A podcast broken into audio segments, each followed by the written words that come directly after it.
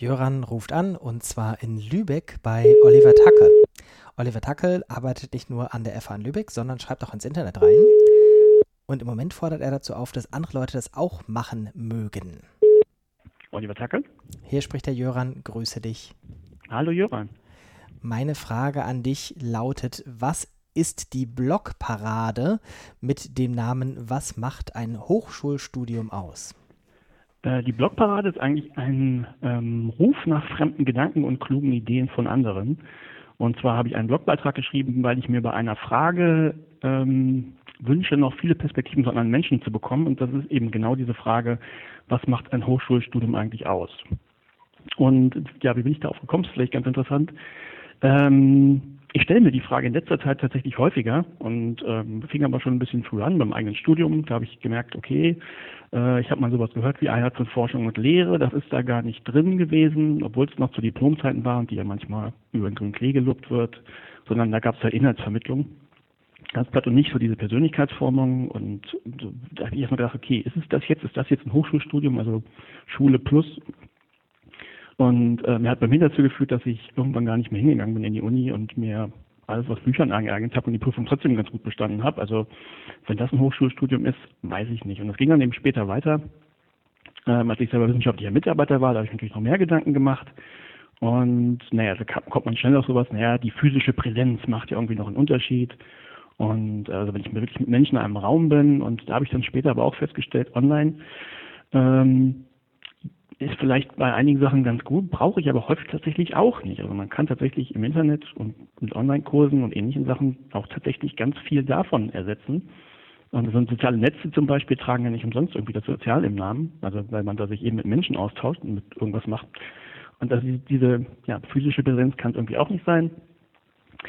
Und dann kam ich drauf, naja, was sind denn Hochschulen dann? Was bleibt denn da noch über? Vielleicht so Hochschulen als Prüfungsgesellschaft. Und das poppt bei mir tatsächlich kürzlich wieder auf im Rahmen äh, einer Meldung über das Startup Kiron, das halt Flüchtlingen die Möglichkeit bietet, über Online-Kurse ein Studium ähm, abzuwickeln, wo da in den Kommentaren dieser, dieses Beitrags ganz häufig stand, naja, aber das ist ja keine echte Uni, also, also ne, die Institution ist es ja nicht, also kann es auch kein echtes Studium sein. Und ähm, ja, vor diesem Hintergrund habe ich halt die Blogparade ausgerufen mit der Bitte, ähm, wenn ihr zu dieser Frage, was macht ein Hochschulstudium aus, gute Ideen habt und mir die mitteilen möchtet oder der Welt die mitteilen möchtet, dann schreibt einen Blogbeitrag oder erstellt ein Video dazu oder vielleicht podcastet ihr, vielleicht greift ihr da irgendwo die Frage auf und idealerweise nicht nur, also was macht ein Hochschulstudium aus, sondern warum oder warum auch nicht. Also warum sind, warum ist jetzt zum Beispiel das, was Kiron macht, also viele Online-Kurse nehmen und daraus ein Curriculum basteln, mit dem Studierende, äh, Flüchtlinge studieren können. Warum ist das zum Beispiel kein Studium? Das ist also genauso valide. Und über solche Beiträge würde ich mich einfach freuen.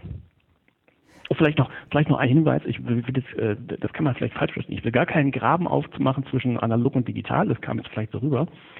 Ähm, aber diese Digitalisierungswellen, die machen einfach Krach in letzter Zeit.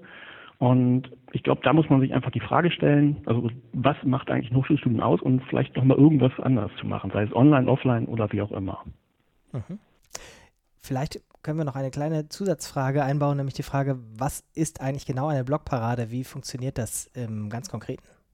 Äh, genau. Ähm, Ganz konkret habe ich in meinem eigenen Blog einen ganz kurzen Beitrag geschrieben mit, also ich habe die Frage ganz kurz umrissen und so, jetzt kann jemand sein eigenes Blog nehmen und dann einen Blogbeitrag zu verfassen, einfach ähm, auf meinen Blogbeitrag verlinken. Das geht bei Blogs ganz einfach, steht aber in dem Beitrag auch nochmal drin. Das gleiche funktioniert natürlich auch, wenn jemand jetzt ein äh, Video aufnimmt und auf YouTube stellt, dann schreibt einfach in die Kommentare bei meinem Beitrag einen Link auf YouTube rein. Und genauso funktioniert es auch bei einem Blog. Und das Schöne ist, ähm, was hat man selber davon? Natürlich, man leistet nicht nur einen Beitrag, sondern andere werden vielleicht auch auf die eigenen Gedanken aufmerksam. Man erhält vielleicht selber Kommentare in seinem eigenen Blog oder unter seinem YouTube-Video und hoffentlich entsteht da sowas wie, wie eine spannende Vernetzung untereinander. Super. Du bist äh, der Erste, der in vier Minuten geschafft hat, eine Frage, die eigentlich aus zwei Fragen bestand, zu beantworten. Insofern. Ich rede, ich rede auch schnell. nehmen wir noch die letzten 40 Sekunden, um tatsächlich den Gedanken schon ein bisschen weiter zu spinnen. Ähm, kennst du das ähm, ähm, Minerva Project aus San Francisco? Das kenne ich tatsächlich nicht. Ähm, ich habe ähm, das kurz nochmal gerade gegoogelt und wenn ich es richtig sehe, ich weiß nicht, ob es das noch eigenständig gibt oder ob die mit wem fusioniert sind.